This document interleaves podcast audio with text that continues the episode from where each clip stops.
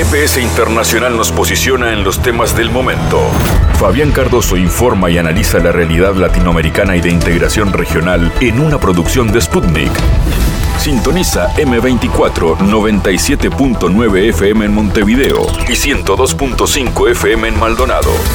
También puedes escuchar GPS Internacional por mundo.sputniknews.com y m24.com.uy.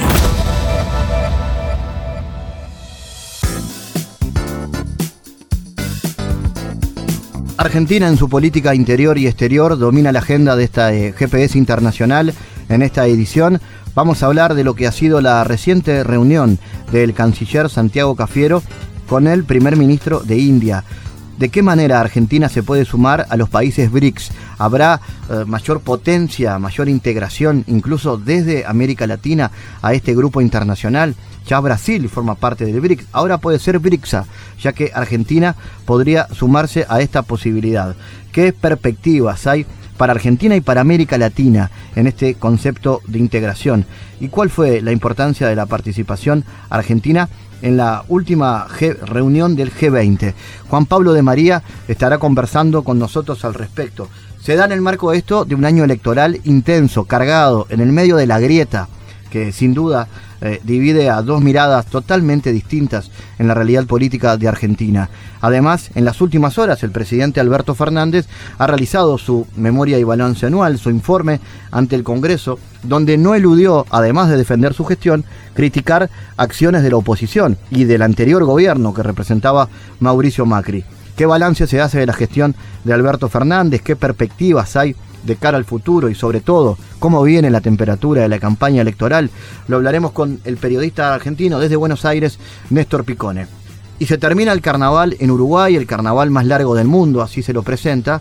Ya Montevideo ha tenido su fiesta y en este caso el departamento limítrofe Canelones la está terminando en estas horas. Las llamadas de la costa, la máxima fiesta del candombe, en este caso no en el barrio sur, como es Montevideo, sino en la plena costa de la capital canaria, bueno, esto será eh, una experiencia que se vivirá el sábado a la noche. Vamos a hablar con autoridades del Departamento de Cultura de la Intendencia de Canelones para que nos hagan un balance de cómo estuvo ese carnaval y cómo termina la fiesta. Así arranca, este es un nuevo viaje del GPS Internacional. En GPS Internacional localizamos las noticias de América Latina.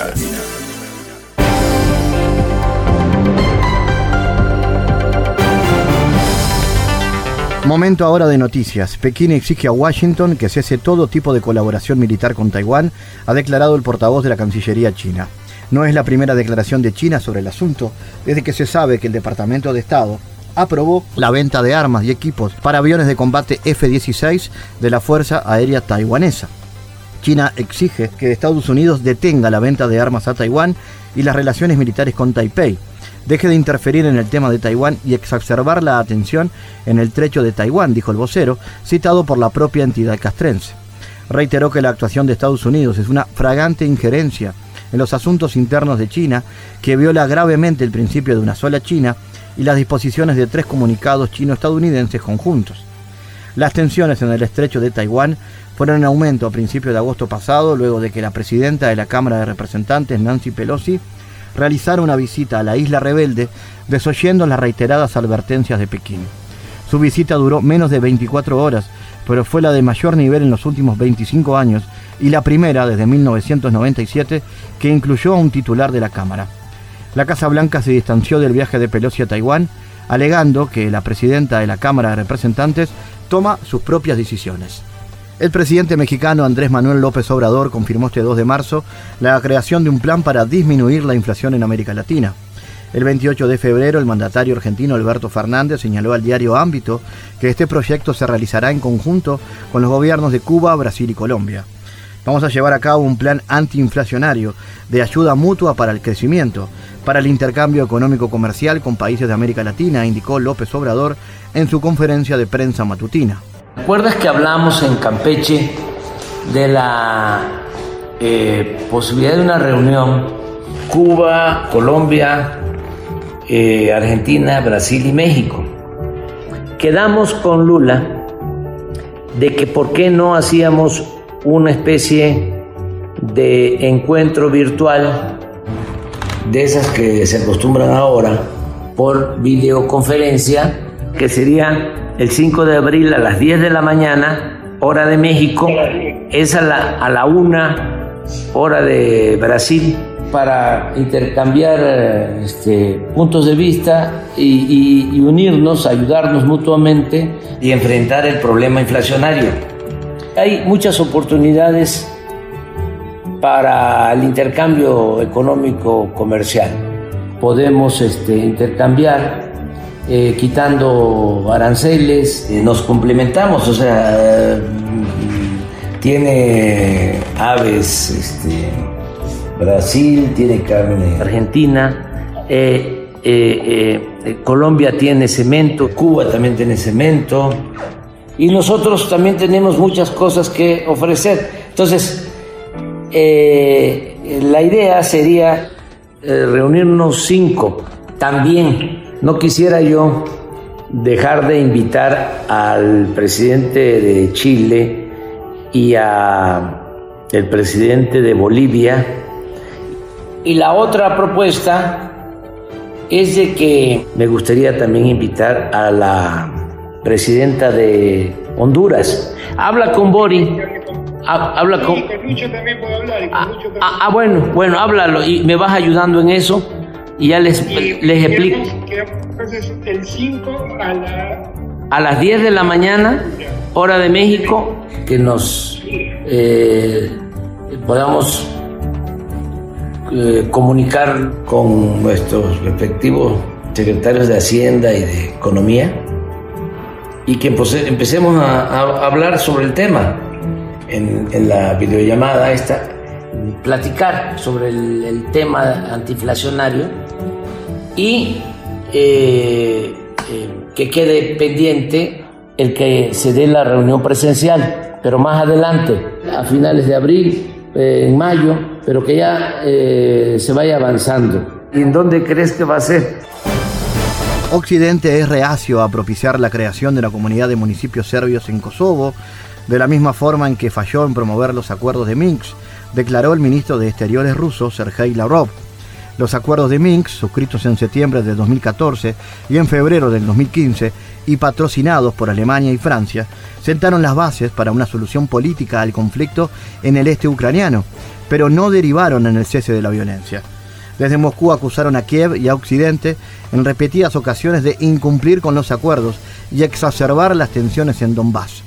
En la misma historia, el engaño a los serbios en lo que respecta a la comunidad de municipios serbios en Kosovo, el engaño a Rusia en lo que respecta a los acuerdos de Minsk, dijo Larov en el marco del foro internacional realizado en Nueva Delhi.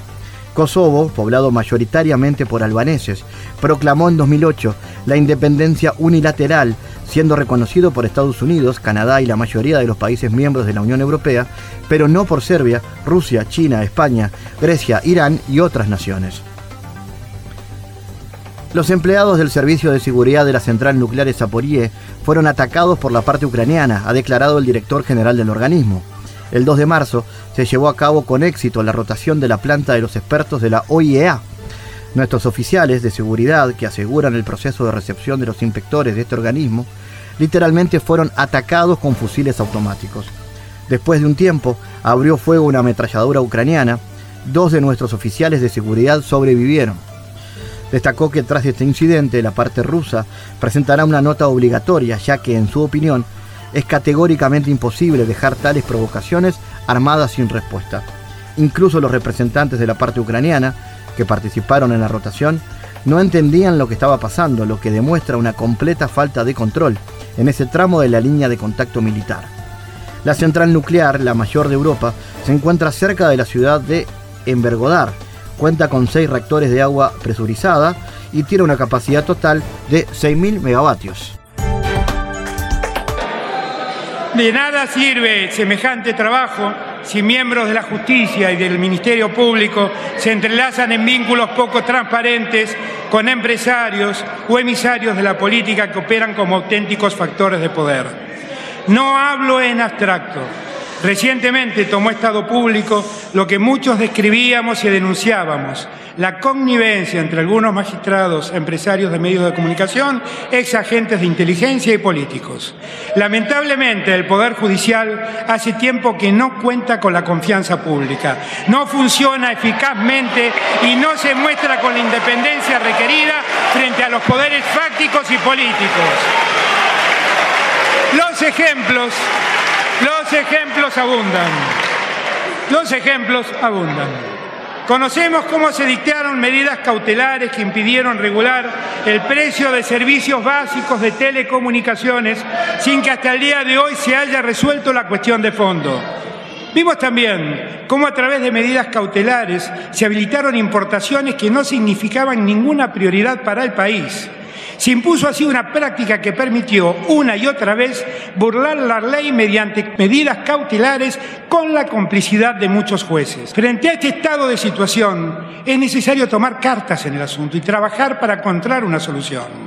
Ya en 2020 convoqué a un grupo de prestigiosos juristas con el fin de que estuvieran alternativas para que en este honorable Congreso se avancen las reformas que nuestro sistema judicial necesita. Propuse reformas para que se debatieran y se introdujeran todas las mejoras posibles. Las propuestas se aprobó en el Senado y nunca fue tratada en la Cámara de Diputados.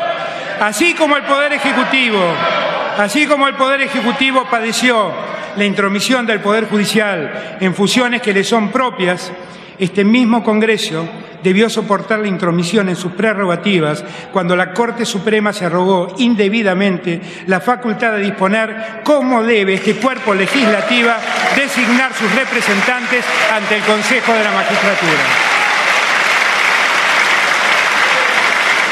La gravedad institucional que todo eso supone es mayúscula. Quiero llamar la atención de todos los argentinos y argentinas sobre todo esto. Si aquella reforma de la justicia federal hubiera prosperado,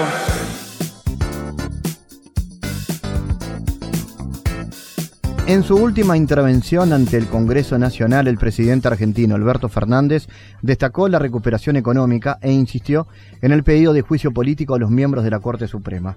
Con la carrera por los comicios presidenciales de octubre en marcha, la alocución del mandatario deja la puerta abierta a su postulación para la reelección. Alberto Fernández abrió el periodo 141 de sesiones ordinarias del Congreso con un discurso signado por la reivindicación de su desempeño al frente de la Casa Rosada. A 40 años de la recuperación democrática, tras la última dictadura militar, el mandatario enfatizó en la necesidad institucional del juicio político a los ministros de la Corte Suprema de Justicia de la Nación. Vamos a analizar este asunto desde Buenos Aires. Estamos en contacto con el analista Néstor Picone. Néstor, ¿cómo se observa la significación política de este discurso del presidente y cómo ha incidido en el marco de una campaña electoral que se prevé muy intensa, tanto desde el oficialismo como desde la oposición? Sí, buenas tardes o buenos días. Fundamentalmente, eh, a ver, ¿cómo se analiza? Yo te puedo dar mi opinión como un observador comprometido, como sabes, pero también eh, cómo se analiza desde los distintos búnker del frente de todos y bueno, si querés después podemos ver qué piensa la oposición. Eh, lo que hizo Alberto Fernández eh, el día primero de marzo fue un discurso que en general fue bueno, trató de contener a todas las fuerzas que están dentro del frente de todos, obviamente poniéndose él como lo que es el presidente de la nación. Esto puede llevar a que se interprete de que fue un discurso de campaña, pero hizo muchos gestos eh, hacia todos los sectores que integran el Frente de Todos, fundamentalmente al sector de masa que lo nombró especialmente, lo nombró, no hubo tanta distinción de personajes o de políticos, y eso fue destacado sobre todo por la pelea contra la inflación, que aunque no es exitosa, Argentina se ordenó a partir de el plan de masa, que no era distinto al de Guzmán, el anterior ministro de Economía, al contrario, este tiene más ajuste, tiene más acuerdos con el Fondo Monetario Internacional pero tiene más espalda política que Guzmán no tenía y eso es lo que sostuvo a Massa, y ese punto se lo adjudicó, diciéndolo con las palabras de un, de un presidente de la nación, a Massa. También hizo gestos para el sector del kirchnerismo, con el que está muy enfrentado, el sector de la cámpora y el sector de Cristina Fernández de Kirchner, pero el de la cámpora fundamentalmente, que ya, eh, yo no sé, hay que verlo, cómo va a, seguir esto, pero él hizo gestos hablando de toda la situación que tiene que ver con el Poder Judicial, que era la, la, consigna que viene sosteniendo eh, la cámpora y el kirchnerismo, investigación del intento de magnicidio, y subió la voz, fue notable, este, cuando trató este punto y se puso a toda la oposición en contra. Este fue un Fernández que no, que no uno no está acostumbrado a ver en los discursos ni a esos enfrentamientos públicos con ningún sector, porque en general es un hombre que él mismo se reconoce, es de negociación, pero bueno, hizo gestos aún subiendo la voz y el tono de su voz para demostrar que estaba con esa causa. Ahora, ¿cómo sigue esto hacia adelante? Y si ese discurso sirve para cerrar, yo digo, este es el aporte que Alberto Fernández puede hacer a salvar la unidad del frente de todos, que yo creo no está garantizada. Lo mismo hizo unos días antes cuando reunió a, a, 33 orientales, para decirlo de alguna manera y hacer un gesto con Uruguay, a los 33 dirigentes del Frente de Todos, que llegaron a un acuerdo y él, con su discurso, respetó ese acuerdo para mí que se hizo unos días antes en el local del PJ de la calle Mateo, acá en Capital Federal, en, Buenos Aires, Argentina, y este, lo respetó. Ahora, ¿cómo sigue esto para adelante? ¿Cuáles son las posibilidades? ¿Cómo? Eso está por verse. Desde el punto de vista de lo que es una política nacional y popular, habló del rol del Estado, dijo que hay amenazas de privatizaciones, como está habiendo en toda Latinoamérica, este, para quedarse con, con los privados, quedarse con lo que debe ser del Estado.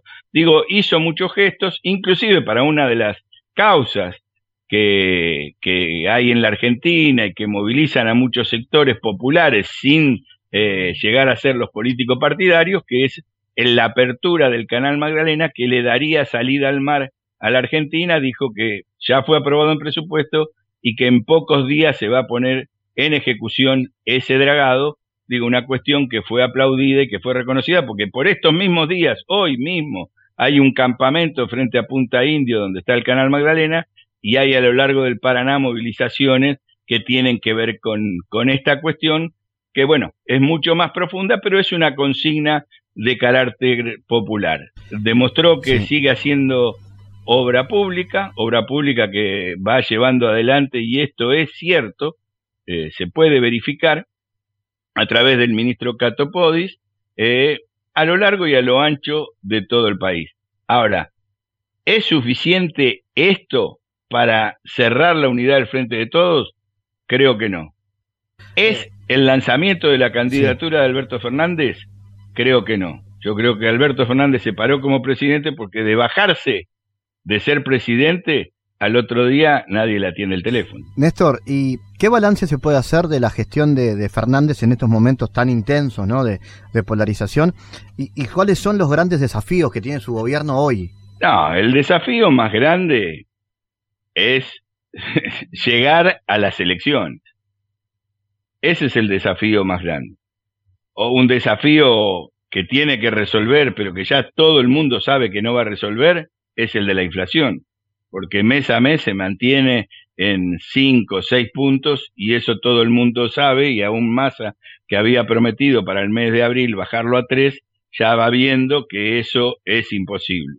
Los sectores de poder no le dan ni un tranco de pollo a Fernández para que pueda desarrollar ningún tipo de política sin cuestionarlo, sin ponerle condicionamientos, este, la gente del campo haga la medida y adopte la medida que adopte, igual lo critican, y hay este, una continuidad, por eso digo, para mí lo más importante es llegar a abrir un proceso electoral y llegar al fin de las elecciones con el frente de todos unidos. ¿Esto será posible? No lo sé. Y de la unidad de ese frente de todos también está la posibilidad de garantizarse llegar hasta el final del mandato bien, o por lo menos de una manera ordenada, y tener alguna pretensión de ganar las elecciones, que es una cosa que puede pasar. Ahora, eh, ustedes lo saben, a tan pocos meses, en junio hay que presentar las candidaturas y todavía no se sabe absolutamente nada de cuáles serían las líneas de acción. Hace cuatro años atrás, cuando se presentaban a elecciones, cuando nos íbamos a elecciones en el año 2019, aunque no estaba el candidato, pero había negociaciones de todos los sectores sindicales, sociales, en un camino de unidad que hoy no está. Hoy aparecen todos divididos eh, organizaciones sociales por un lado, que apoyaban a Fernández no lo apoyan más. En el Congreso no estuvo Daere, o sea, la CGT más conservadora no estuvo presente, estuvo Hugo Moyano. Bueno, esto te demuestra a los que conocen un poco de la política argentina que no hay síntesis en ninguno de los búnker políticos que se están moviendo dentro del frente de todos. Y ahora si vamos un poquito a la oposición, eh, Néstor, las perspectivas que hay respecto a las PASO. Por ejemplo, ¿es posible que quede en segundo lugar el partido de Miley, ese partido que al menos se presenta como una, una lógica antisistema? Eh, ¿Cómo se analizan las alianzas y esa interna que tiene el, los sectores de derecha ¿no? entre Bullrich y Rodríguez Larreta, que parece ser una, una propuesta, una más a la derecha que la otra. Sí, yo tal vez con un exceso de, entusiasmo eh, y con una lectura que la historia me, dará o no la razón, yo creo que mi ley hoy es un muleto. Es un muleto de la derecha y de la ultraderecha.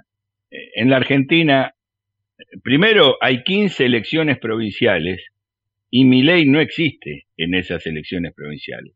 No tiene un armado electoral en cada una de las provincias. En las provincias hay peronistas y kirchneristas en el frente de todos, como en Río Negro, en La Pampa, bueno, en las que se están llevando, se van a llevar en poco tiempo adelante y ahí mi ley no aparece. Sí hay radicales que están tensionando para ver si pueden este, ponerle condiciones al PRO y el PRO, la conducción política del PRO, no digo que vaya a ser su candidato, sigue siendo Mauricio Macri. Porque el que tiene los contactos y las relaciones de poder y el que es la expresión del neoliberalismo en la Argentina es Mauricio Macri, aliado a los fondos de inversión, aliado a los megacapitalistas, aliado eh, a la FIFA, una de las principales eh, multinacionales que hay eh, hoy en día es la FIFA, por el poder simbólico que tiene, y él está ahí, está en el Mundial, está el otro día que se entregaron premios de BES, está. Y además no tiene una sola causa, no es perseguido. Cristina gobernaba y ya era perseguida por el Poder Judicial. Macri no tiene absolutamente ninguna, este, hay acusaciones y todo, pero no tiene que ir a tribunales, pasea por el mundo y construye y también con las grandes plataformas, él tiene acuerdos y trabajo con las grandes El poder real, Macri se propone para ser el representante de eso. Luego, creo que entre Bullrich y, y Rodríguez Larreta, Rodríguez Larreta, por su posición en Capital Federal, por las posiciones que ha ido asumiendo, por las relaciones con sectores del PJ que se hacen eh, entre bambalinas, todavía nadie sacó del peronismo fotos con la reta, pero hay contactos, porque si la crisis es tan grande, no dudes en pensar que muchos sectores del PJ, sectores del radicalismo, van a estar cerca de Horacio Rodríguez Larreta, más cerca que de Mauricio Macri y la interna puede llegar a ser esa. Macri no va a ir a un paso con Rodríguez Larreta, ni con Bullrich, ni con nadie. Sí puede proponerse él, si le dan los números, para decir, bueno, muchachos, se bajan todos y que el candidato soy yo. Que yo no lo descartaría, pero si hoy vos me decís en la oposición, el que mejor perfilado está hacia adentro es Rodríguez Larreta, hacia la Argentina, hacia los sectores este, económicos inclusive, políticos, sindicales y sociales es Rodríguez Larreta. Hacia el exterior, con el poder real, es Mauricio Macri. Y Néstor, finalmente, ¿qué materia de acción tiene el gobierno hoy en materia de política exterior y a futuro también? Quiero decir, eh, está tomando fuerza la posibilidad de la reunificación de la integración latinoamericana, relanzar la UNASUR, eh, Argentina eh, tiene en CELAC un espacio, está buscando ahí no perder un liderazgo, por lo menos no perder un espacio en materia de, integración regional el gobierno de Alberto Fernández? Creo que Alberto Fernández ha hecho un enorme esfuerzo porque él viene más de los sectores socialdemócratas y liberales, lo cual no quita que no esté cerca de la socialdemocracia española y vos sabés, por ejemplo, que la socialdemocracia española trabaja mucho en Venezuela, trabaja mucho en toda Latinoamérica para que haya una unidad que no esté eh, directamente atada a los designios de Estados Unidos. Y Alberto Fernández ha sabido pararse, él mismo lo cuenta en su discurso del otro día, rescata que lo ayudó y lo fue a ver en la cárcel a Lula, que le salvó la vida casi literalmente a Evo Morales este, cuando fue el golpe de Estado, que ha tenido gestos y en el mismo discurso lo tuvo en contra del bloqueo de Cuba, en contra del bloqueo a Venezuela, este, digo, ha asumido por la historia del peronismo esa posición que obviamente, como vos decís, si es Alberto Fernández no puede aspirar a un liderazgo al lado de Petro, al lado de Lula o al lado mismo de Andrés Manuel López Obrador, pero no está fuera de esa cancha. Ninguno de los que están disputando hoy el frente de todos está fuera de ese registro. Y eso es un dato importante digo, desde el punto de vista mío, hacia la pregunta que vos me haces. Después puede haber sectores como Schiaretti, el gobernador de la provincia de Córdoba, que están más cerca eh, del neoliberalismo puro y duro y que podrían jugar y apoyar hasta golpes de Estado en Perú, en Bolivia, donde fuera. Pero el sector de Alberto Fernández para la izquierda peronista están eh, en la línea de la unificación, obviamente, no con tanta fuerza, no con tanto conocimiento y tampoco con, ese expertise que necesitan para sentarse con Petro, con Lula y con todo lo demás. Aunque no le fue mal en la visita de Alberto Fernández que hizo Lula a la Argentina. Néstor Picone, gracias por tu análisis desde Buenos Aires, en GPS. Muy bien, muchas gracias a vos. Analizamos los temas en GPS Internacional.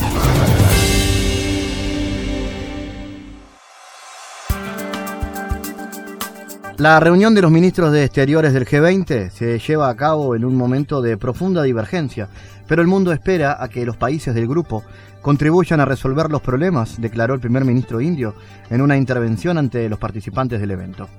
Se están reuniendo en tiempos de profundas divisiones globales. Es natural que sus discusiones estén influenciadas por las tensiones geopolíticas. Todos tenemos nuestras posiciones y puntos de vista sobre la manera de resolver estas tensiones, dijo Modi.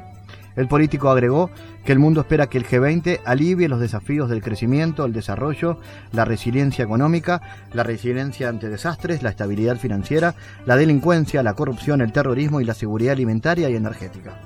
En opinión de Modi, la experiencia de los últimos años muestra claramente que la dirección global ha fracasado Muchos países en desarrollo están haciendo, están luchando contra una deuda insostenible, pero según el político, ningún grupo puede reclamar el liderazgo global sin escuchar a quienes más se ven afectados por sus decisiones. Para analizar este asunto, así como ha sido la participación argentina en esta cumbre, estamos en contacto con el analista internacional Juan Pablo de María. Juan, ¿cómo analizas la importancia de esta cumbre en el marco de la crisis global? ¿Cuáles han sido los posicionamientos más trascendentes? Hola Fabián, para vos y para toda para todo el equipo del programa de GPS Internacional y para toda la audiencia de dicho programa. Bueno, creo que una de las cuestiones más sobresalientes es una cuestión, por un lado, geopolítica y por otro, económico-política. Con respecto a la primera, se ha notado que la guerra Rusia versus Ucrania genera divergencias, disenso y no consenso al respecto de ella, ya que este, ha quedado a las claras que no han podido elaborar un comunicado conjunto al respecto y en eso se nota que es el tema central o ha sido el tema central de la cumbre del G20 en esta oportunidad. Y creo que no, no, no se ha arribado a un consenso de parte de jefes de Estado y ministros, debido a que, ministros digo, de lo que tiene que ver con relaciones exteriores, internacionales, debido a que hay posicionamientos a favor de Ucrania o en contra de la misma, a favor de Rusia o en contra de la misma, y en esto, justamente, es un ámbito para discutir, pero sobre todo para, no solo para tratar problemáticas o cuestiones como, como la que hablamos, sino también para tratar de resolver. Y no, no se ha podido. Entonces creo que en lo geopolítico es notable que, esta guerra, que arrancó como una invasión de Rusia a Ucrania y de vino como guerra, involucra no solo al G20, involucra al mundo en su conjunto. Y lo está modificando de tal manera, no solo por este hecho en particular, de que genera disensos en, lo que es actualmente eh, el mayor organismo internacional que reúne a mandatarios, primeros mandatarios de Estado y, ministros de Exteriores, eh, porque justamente en lo que atañe a lo, a lo que mencionaba en segundo lugar, eh, lo económico-político, no nos olvidemos que la desigualdad económica que viene generando primero la pandemia de COVID-19 y actualmente la guerra Rusia versus Ucrania que sigue en curso, eh, lo que ha hecho es incrementar la, desigualdad económica que ya existía antes de estos dos fenómenos globales y, por qué no, históricos.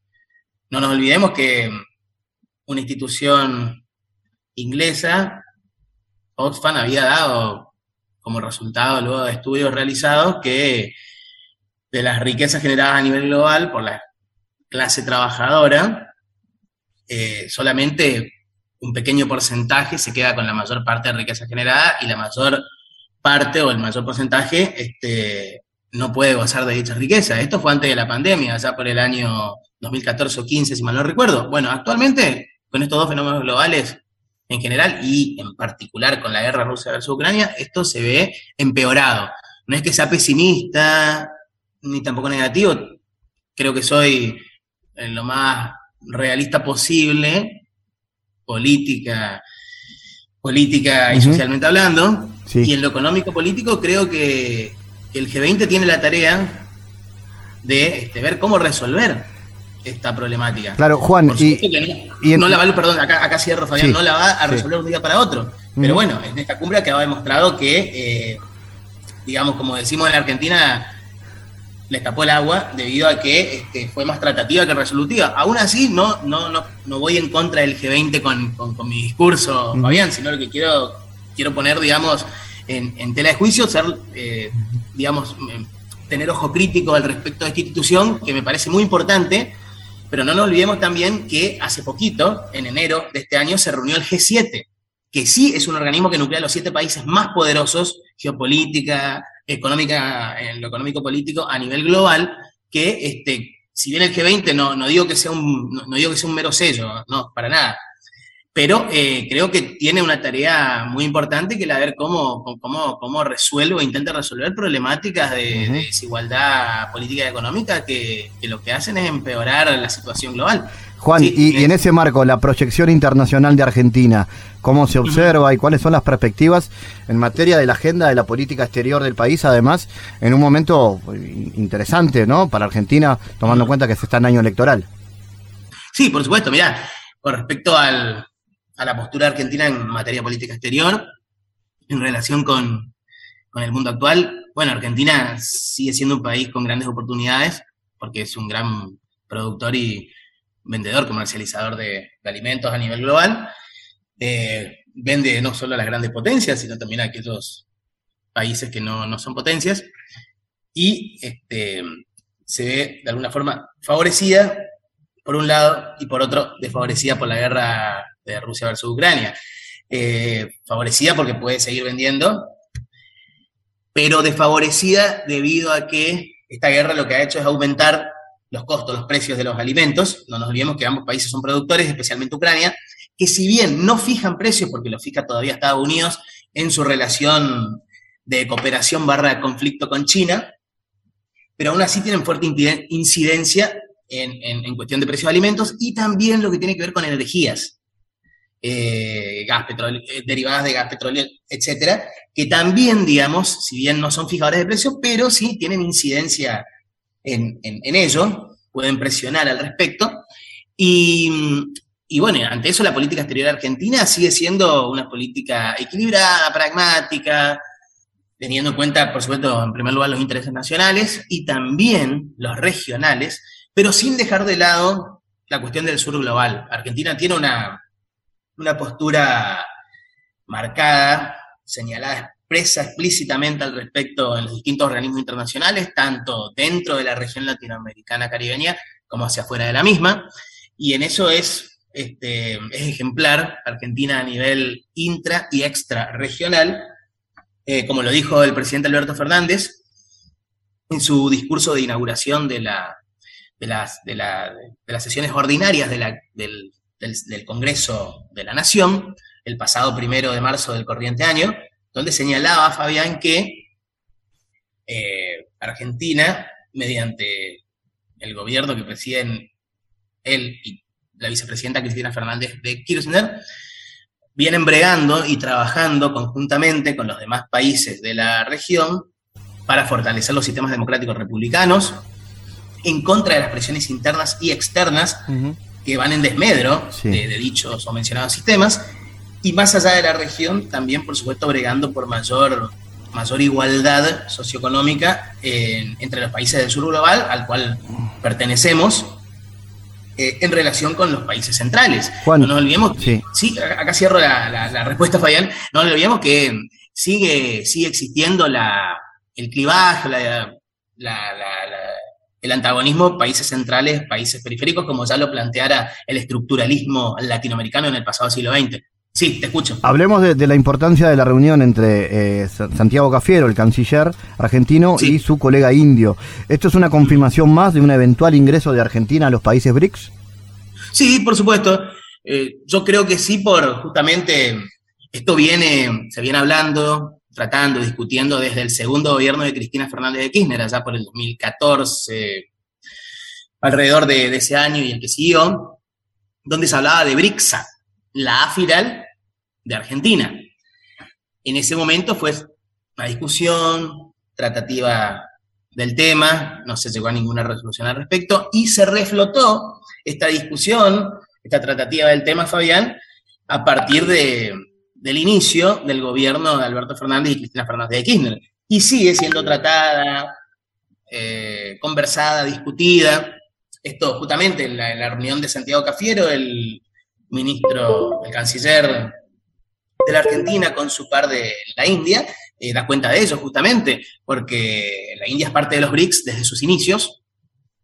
Y eh, creo, hablando desde aquí, en, mi rol de, analista de lo internacional, que eh, la India, particularmente, y los demás países de los BRICS en, en un sentido general, están interesados en que la Argentina ingrese a dicho bloque de países para tener mayor fuerza a nivel internacional o global en cuanto a equilibrar fuerzas o poderes. Finalmente, eh, ¿qué perspectivas le ves a América Latina este año? ¿Cómo han reaccionado los líderes de Argentina, Brasil, Colombia y México ante una presión de Occidente de apoyar a Ucrania?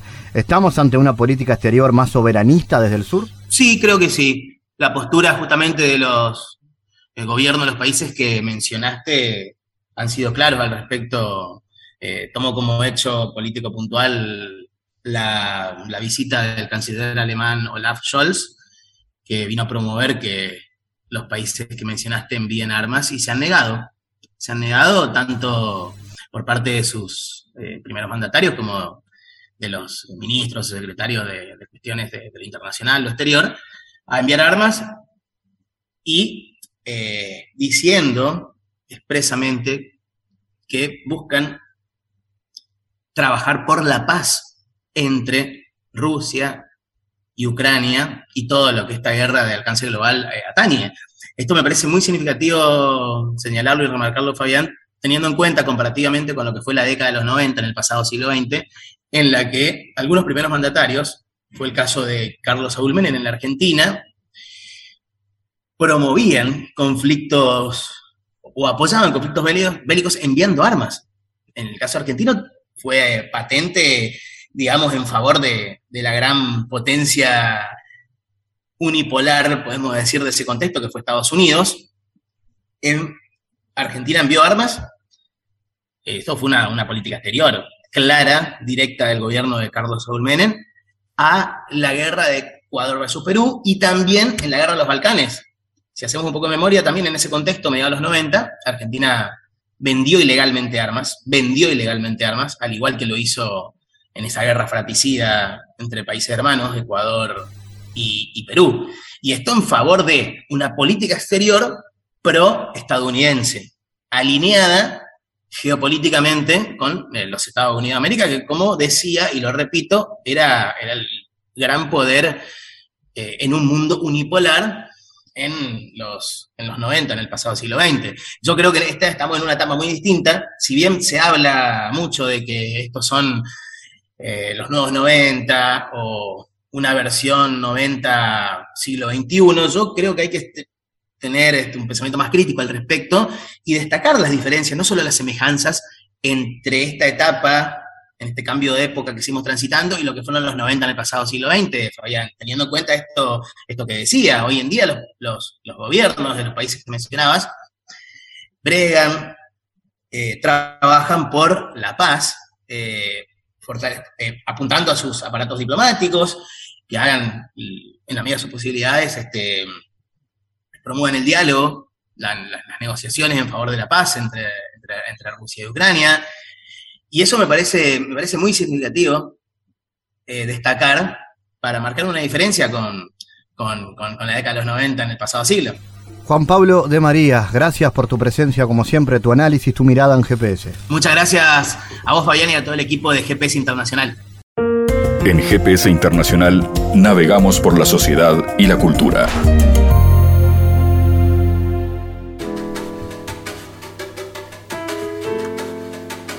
El carnaval uruguayo, conocido como el carnaval más largo del mundo, tiene diferentes expresiones a lo largo de los meses de enero, febrero y también algunos días de marzo. En el hecho en Montevideo ya ha finalizado el concurso oficial de agrupaciones que tiene su epicentro en el Teatro de Verano y un desfile de llamadas en los barrios Sur y Palermo, pero también en las zonas limítrofes, en la zona metropolitana y concretamente en el departamento de Canelones. Durante febrero hay muchas actividades que están derivando en un en una fiesta final, que es el desfile de llamadas que se realiza este sábado 4 de marzo en la avenida Yanatacio, en pleno corazón de la ciudad de la costa, el departamento de Canelones. Vamos a irnos ahí porque vamos a hablar con Santiago Recalde, coordinador del área de carnaval del Departamento de Cultura de la Intendencia, para conocer detalles. Santiago, contanos, ¿qué características tiene el carnaval canario y qué ofrece? Un carnaval que aún no ha terminado. Bueno, muchísimas gracias a toda la audiencia. Este, sí, es un, en primer lugar, eh, la, característica fundamental de nuestro carnaval es que, bueno, que, tratamos de que todas las actividades gestionadas por la Intendencia de Canelones inversión que hace el gobierno este, para el carnaval, que bueno, que se vea reflejada en la gente y que sea en primer lugar de acceso libre y, gratuito. Este, eso hace que, bueno, que, nuestro concurso, por ejemplo, de murgas, humoristas y revistas, este, sea un concurso de, de, ingreso libre, en el cual no hay que pagar un costo de entrada.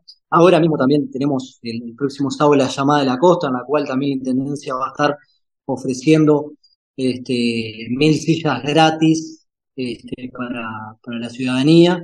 Entonces, bueno, eso es una de, la, de las características fundamentales ahí de, nuestro carnaval. Después, eh, el otro objetivo grande que tiene nuestro departamento es poder lograr y llegar a aterrizar en los 30 municipios que tiene Canelones.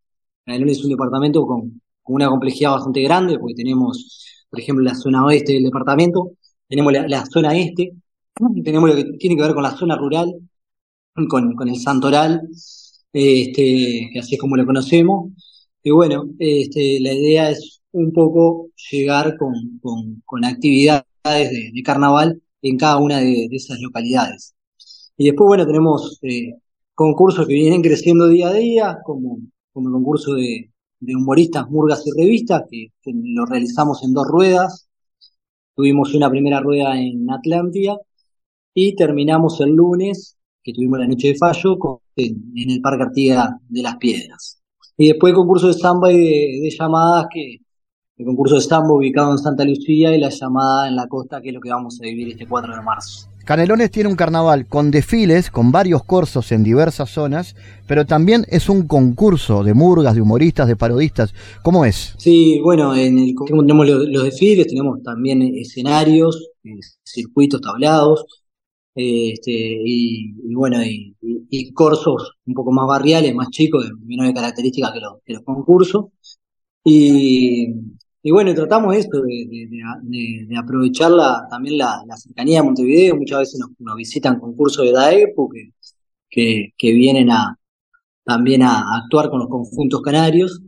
Este, venimos paso a paso creciendo de, también este año, por ejemplo, Canelones, bueno, tuvo una, una murga de Canelones en la liguilla de carnaval en el Teatro Verano, la, comparsa, una de las comparsas de Canelones fue la ganadora en la llamada de Montevideo. Es un carnaval que viene creciendo y viene apostando mucho a, los puntos de, su territorio. Y, bueno, eso también intentamos de que se vea reflejado en, la cantidad de actividades, bueno, en ir año a año creciendo con lo que tiene que ver con, con la inversión que hace el gobierno para la, las agrupaciones. Este, y bueno, en el concurso de Murga este año tuvimos también conjuntos que vienen de afuera del interior del país. La, Murga ganadora fue una Murga de San Carlos este año. Por, primera vez se dio que, en Canelones ganó una, una Murga que, que, venía del interior del país. Este, así que, que bueno, es un carnaval ahí bastante nutrido que, que, que viene en, en esas instancias de, de, de, corsos, tablados, desfiles y potenciándose para que los concursos sean cada vez este, de mejor calidad. Dame entonces detalles, Santiago, concretos de lo que será la fiesta del candombe en la ciudad de la costa este sábado 4 de marzo. Bueno, la llamada de la costa este sábado tendremos 12 comparsas de canelones todas.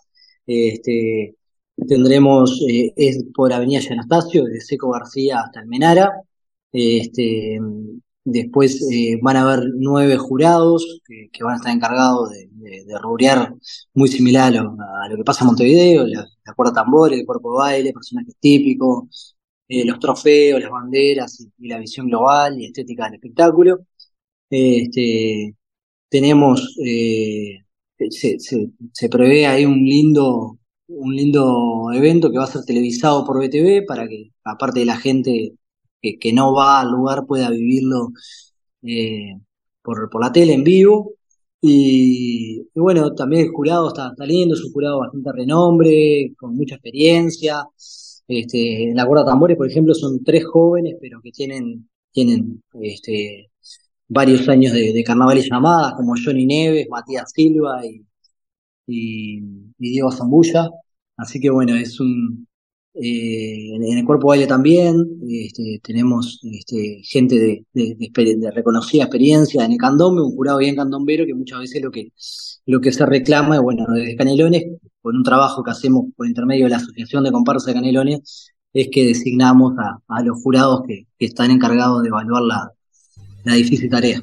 Más allá de que este sábado termine el carnaval con el desfile de llamadas, ¿hay planes de continuidad tomando en cuenta la posibilidad de aprovechar escenarios como el hermoso Teatro Politeama que tiene Canelones? ¿Hay experiencias, hay ideas en esa línea? Sí, bueno, dentro de las acciones que tuvimos este año, una fue el Carnaval en el Politeama, que tuvimos tres noches, en el cual estuvieron conjuntos canarios con conjuntos de Montevideo, nos visitó Queso Maglo, Los Pasteles y y Diablos Verdes, que se sumaron a tres conjuntos este, de Canelones. Tuvimos tres noches de carnaval en el Politeama. Y eh, sí, tenemos previsto ahora en marzo, el 31 de marzo, viernes 31 de marzo, vamos a hacer la entrega de premio en el Teatro Politeama, también entrada libre con invitación, o sea, hay que retirar las invitaciones. Ahí van a estar actuando eh, los ganadores, se van a estar entregando los premios y, y la, y los ganadores de las menciones también de cada una de las ternas que, el jurado ha dado.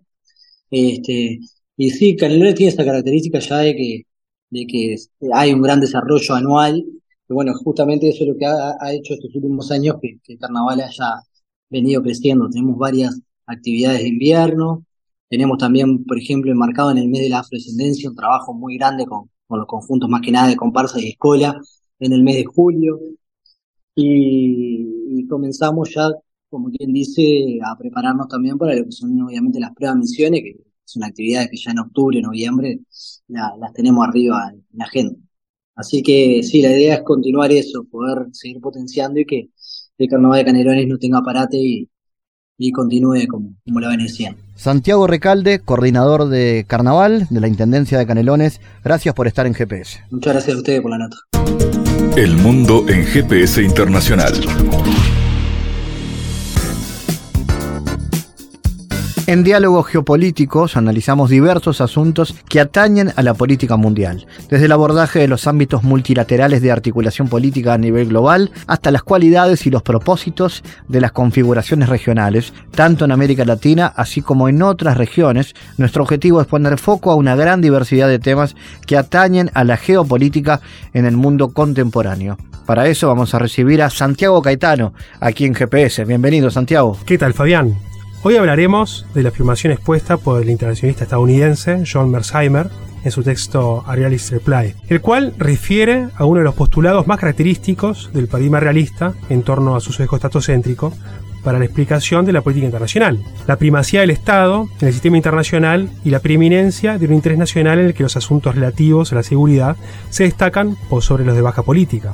En tal sentido, la seguridad nacional es el tema protagónico en la agenda de la política exterior para los realistas, quienes a su vez plantean la mayor eficiencia de las medidas unilaterales por sobre las multilaterales. Santiago, ¿cuáles son las implicancias de un sistema internacional anárquico en el comportamiento de los estados? En un marco de anarquía, cada uno de los estados es un potencial agresor, por lo que solo pueden confiar en sí mismos, a partir de procesos de autoayuda, en pos de asegurar su seguridad interna lo cual lleva al dilema de la seguridad del sistema. Este concepto se plantea cuando los actores incrementan su poder militar con motivo de la desconfianza mutua, lo cual acerca las posibilidades de generación de un conflicto armado. ¿Y en qué centra su enfoque este autor, Santiago? En particular, desde la perspectiva de Mersheimer, el autor centra su enfoque en base a la corriente del realismo estructural ofensivo. En dicho marco, Mersheimer ubica a los estados como maximizadores de poder a corto plazo que deben aprovechar cualquier oportunidad para obtener mayor poder relativo. En esa línea, el objetivo del Estado es aumentar su porción de poder mundial y alcanzar la hegemonía para asegurar su, supervivencia con fines de autoprotección, motivados por un sistema anárquico en donde imprima la inseguridad. En este marco, la afirmación del autor refleja las posturas clásicas del paradigma realista en el describimiento de las instituciones internacionales en su rol de generar cambios en la conducta de los estados, más particularmente en la lógica de balance de poder. Bueno, sobre esto hablaremos en las próximas columnas. Gracias Santiago por tu aporte a GPS Internacional. Gracias a ti Fabián, hasta la próxima.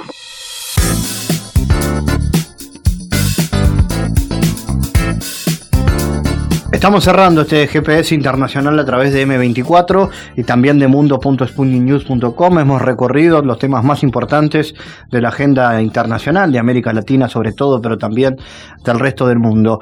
Nos pueden seguir en nuestra eh, página mundo.spundinews.com. Allí encuentran un apartado para GPS internacional y también en nuestra cuenta de Twitter arroba GPS Inter. Con Humberto Ruiz en controles, Marcos Metol y Gabriela Cazulo en producción. Nos encontramos pronto. Fabián Cardoso en GPS Internacional junto a los protagonistas analizó la realidad. Una producción de Sputnik por M24, 97.9 FM en Montevideo y 102.5 FM en Maldonado. Que puede volver a escuchar en mundo.sputniknews.com y m24.com.uy.